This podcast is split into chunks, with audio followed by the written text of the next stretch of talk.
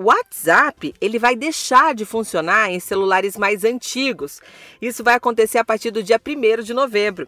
E ele vai deixar de, de funcionar em alguns aparelhos Android e iOS do iPhone com versões de softwares antigos. Ou seja, a empresa não vai mais prestar suporte ao aplicativo de mensagens instalados nos celulares.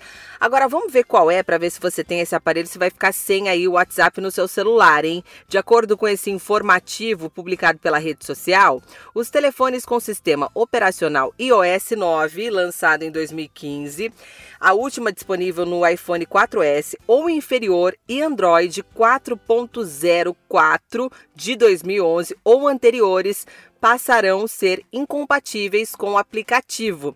Então eles ainda comunicam aqui, ó, que eles recomendam o uso dos seguintes dispositivos: aparelho com sistema operacional Android 4.1 ou daí para frente ou posterior, e iPhones com iOS 10 lançado em 2016 ou posterior ou em anos seguintes também.